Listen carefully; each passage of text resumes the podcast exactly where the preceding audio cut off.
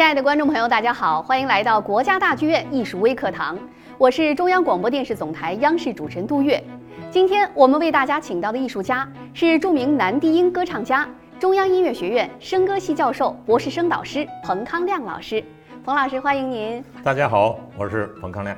彭老师，一听您说话的声音就是特别的厚重，对，天生就是男低音，天生的男低音哦。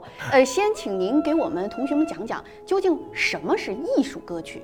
艺术歌曲是发源于那个德国，呃，十八世纪末到十九世纪初浪漫主义时期，哎，大家都知道被誉为歌曲之王的舒伯特，特特别从他开始，艺术歌曲产生了很大的变化。变化都体现在，呃，艺术歌曲与诗歌，还有旋律，还有钢琴伴奏三位一体的，呃，融合一体的完美的结合的一种，呃，艺术形式。哦。从舒伯特开始给艺术歌曲的定义就比较严格，嗯，相对固定一些标准，比如艺术歌曲的歌词必须是著名文学家和诗人的作品。必须是著名诗人作词。对，比如大家知道那个舒伯特那首《魔王》啊，他就是出自那个文豪德国文豪歌德的手笔。哦。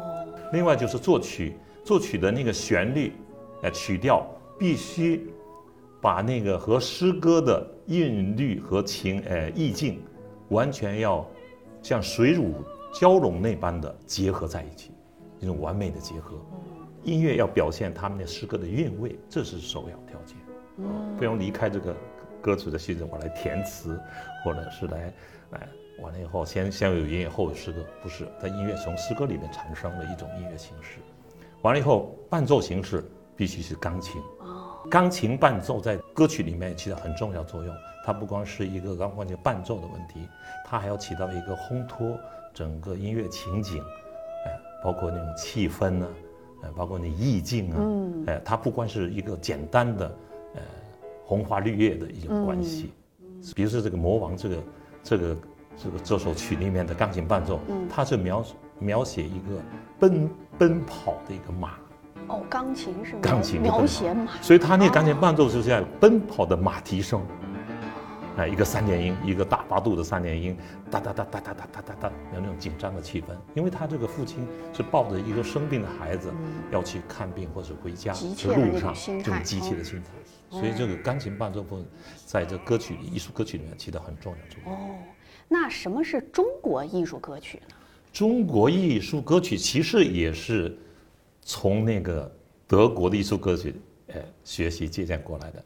因为中国的艺术歌曲应该是从呃上一世纪二十年代开始，因为受五四时期的那个新文化运动思想的影响，所以音乐不例外。所以想试着创作一些新的音乐作品，比如像肖友梅，呃，像那个黄自、青竹，还有赵元任，还后来有呃聂耳、冼星海，包括后乐汀等等一些。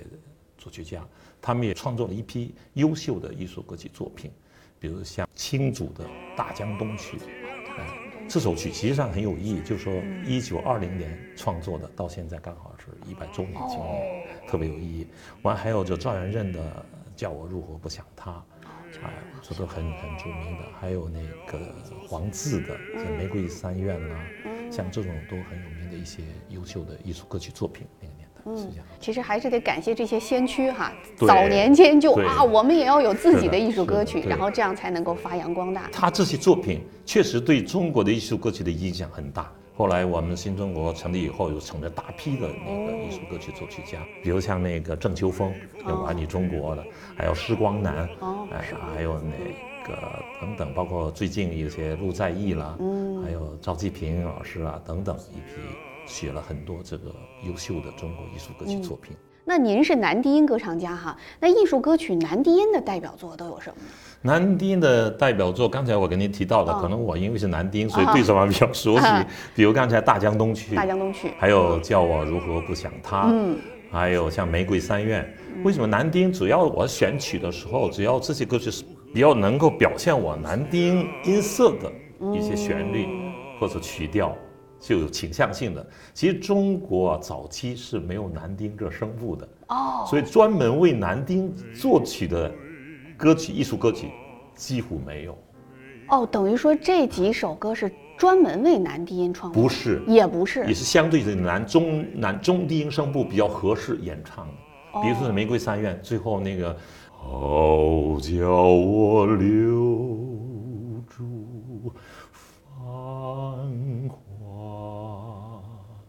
比如刚才那“好叫啊”，一下子别的声部出不来的，只有男低音才能出来。因为男低音给人一种。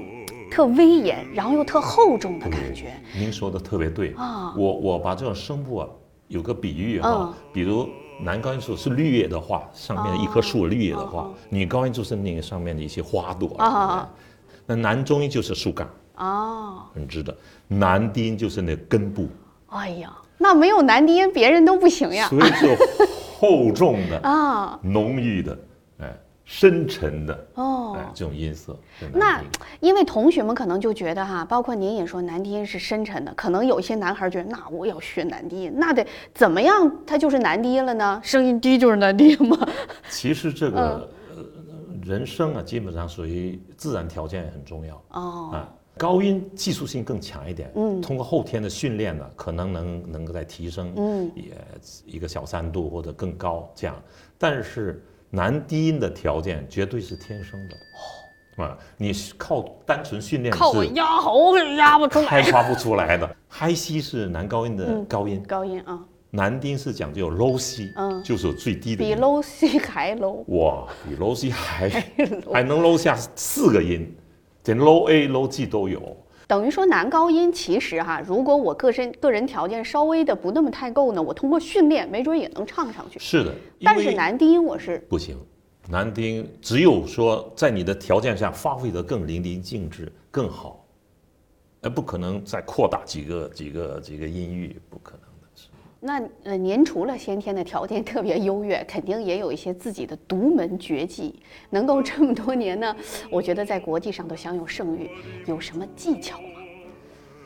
嗯，你说绝技吧，肯定是 没有的啊，没有绝技，但是这个技术还是需要有技术支撑的，嗯，因为也比如我现在今年呃年纪也不小了，呃，所以还能继续演唱，还保证用年轻的嗓子，这需要方法。哦，哎，我我非常幸运，也遇到一些都是我的老师，前面有四位先生，都是都是各等于各门派的高手。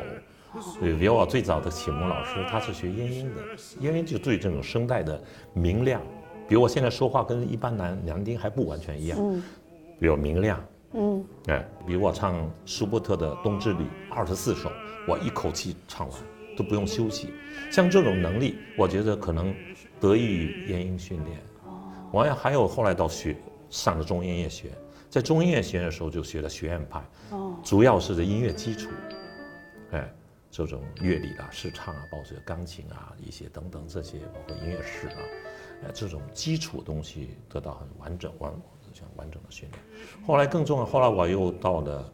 呃，东京艺术大学，嗯，我开始把它提起艺术歌曲哈，其实男丁，我当时我我在大学时期特别喜欢艺术歌曲，嗯，我唱了很多很多艺术歌曲，像布拉姆斯啊，像舒伯特的，像舒曼啊，很多作品。结果到东京艺术大学去留学的时候，那主那个导师说，你喜欢。研究什么样的形式？我说我喜欢研究艺术歌曲。他说你的声音如果唱艺术歌曲有点浪费了，你应该研究歌剧，应该唱歌剧。那时候我就听导师了，所以在日本就唱了十年歌剧，是这样。所以这个十年歌剧当中，其实对我的呃在舞台的实践啊，包括对声音的观念呢的提高啊，包括艺术修养啊，这是巨大的帮助。嗯，那现在有很多同学呢，他们是很喜欢声乐，包括男孩子，他有的可能性格比较沉稳的，他就是想要学男低音，可能自身条件也还可以哈。有什么适合青少年欣赏和学习的男低音的作品呢？比如像艺术歌曲，刚才我说的那几首哦，都就可以尝试。还有一些学堂歌曲，学堂歌，学堂歌，比如像那个呃西风的话，这是学堂歌曲。去年我来看你们，你们们刚穿新棉袍，像类似这种歌曲就比较适合。但我现在只能是介绍一些男低音比较合适的一些一些歌曲了。还有一些比较推荐的话，像呃那个肖伟梅的《问》，问问这首歌特别适合一些年轻人。还有一些，比如我最近唱了很多，就只能自己移调，因为都都是为基本上，中国的很多歌曲都是为男高音和女高音写的。最近男中音的曲目多起来了，但那男低音还是很少很少，还是很少。我们也呼吁一下，要呼吁一下，呼吁一下。其实我觉得不一定非要唱男低音，你可以选择自己合适自己的声部的。合适自己声音的一些歌曲。嗯，谢谢谢谢彭老师，今天跟我们讲了这么多，我相信喜欢声乐的同学也一定是收获多多。那以上就是我们今天艺术微课堂的全部内容，请大家继续关注我们国家大剧院的艺术微课堂以及国家大剧院的其他艺术演出。我们下次再见，再见。谢谢杜烨，大家再见。再见。